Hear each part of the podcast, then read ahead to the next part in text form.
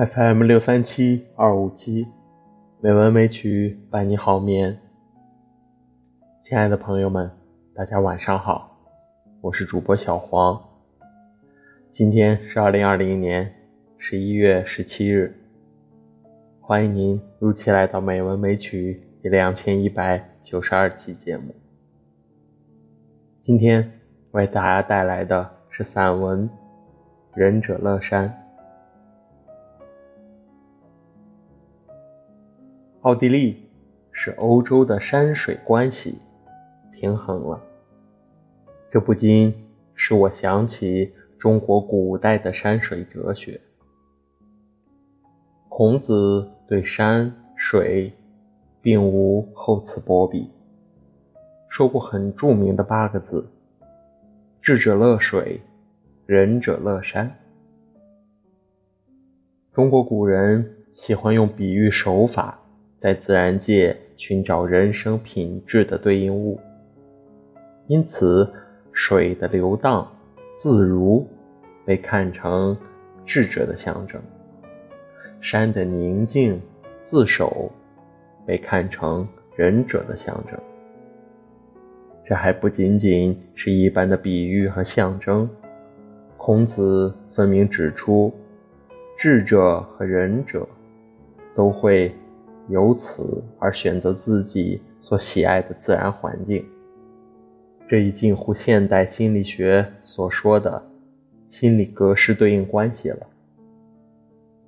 在我的记忆中，先秦诸子都喜欢以山水来比附人间哲理，但最精彩的还是“智者乐水，仁者乐山”的说法，直到今天还给人们许多联想。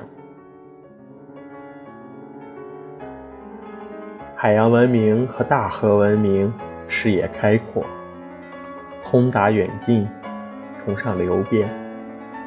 这一点早已被历史证明。由这样的文明产生的机敏、应时、锐进、开通等等品质，也常常成为推进社会变革的先进力量。与此相比，山地文明一旦剥除了闭塞的包袱，也会以敦厚淳朴、安然自足、坚毅忠诚、万古不移的形态，给社会带来定力。而这在过去常被我们看成是落后倾向。其实就人生而言，也应平衡于山水之间。水边给人喜悦。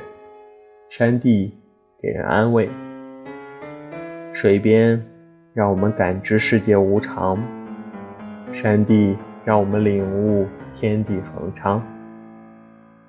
水边让我们享受脱离长辈怀抱的远行刺激，山地让我们体验回归祖先居所的悠悠后味。水边的哲学是不舍昼夜。山地的哲学是不知日月。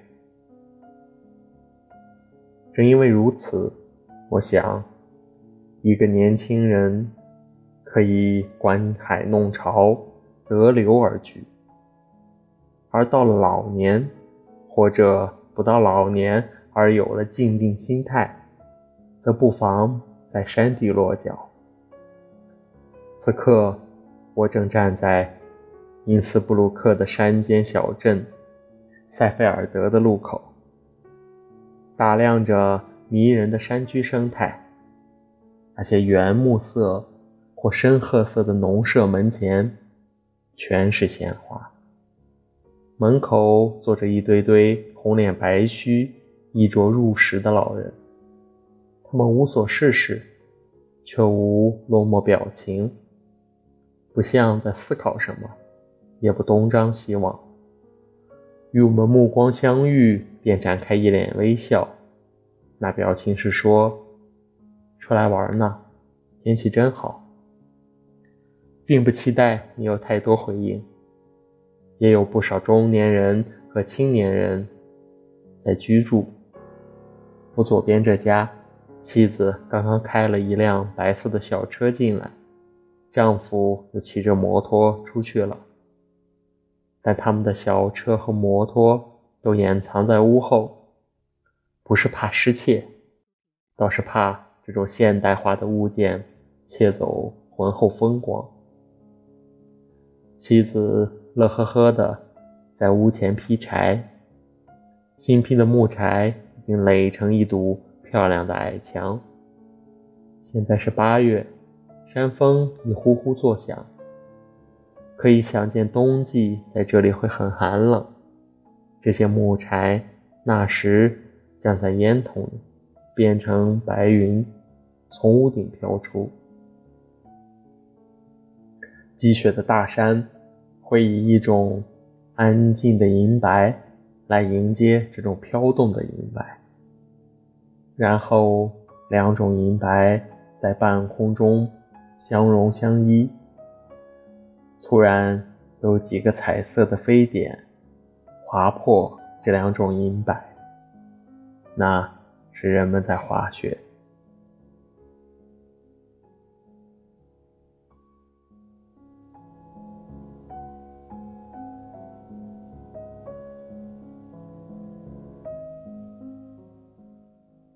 今天的配乐是肖邦的钢琴曲，希望这优美的音乐能够伴你好眠。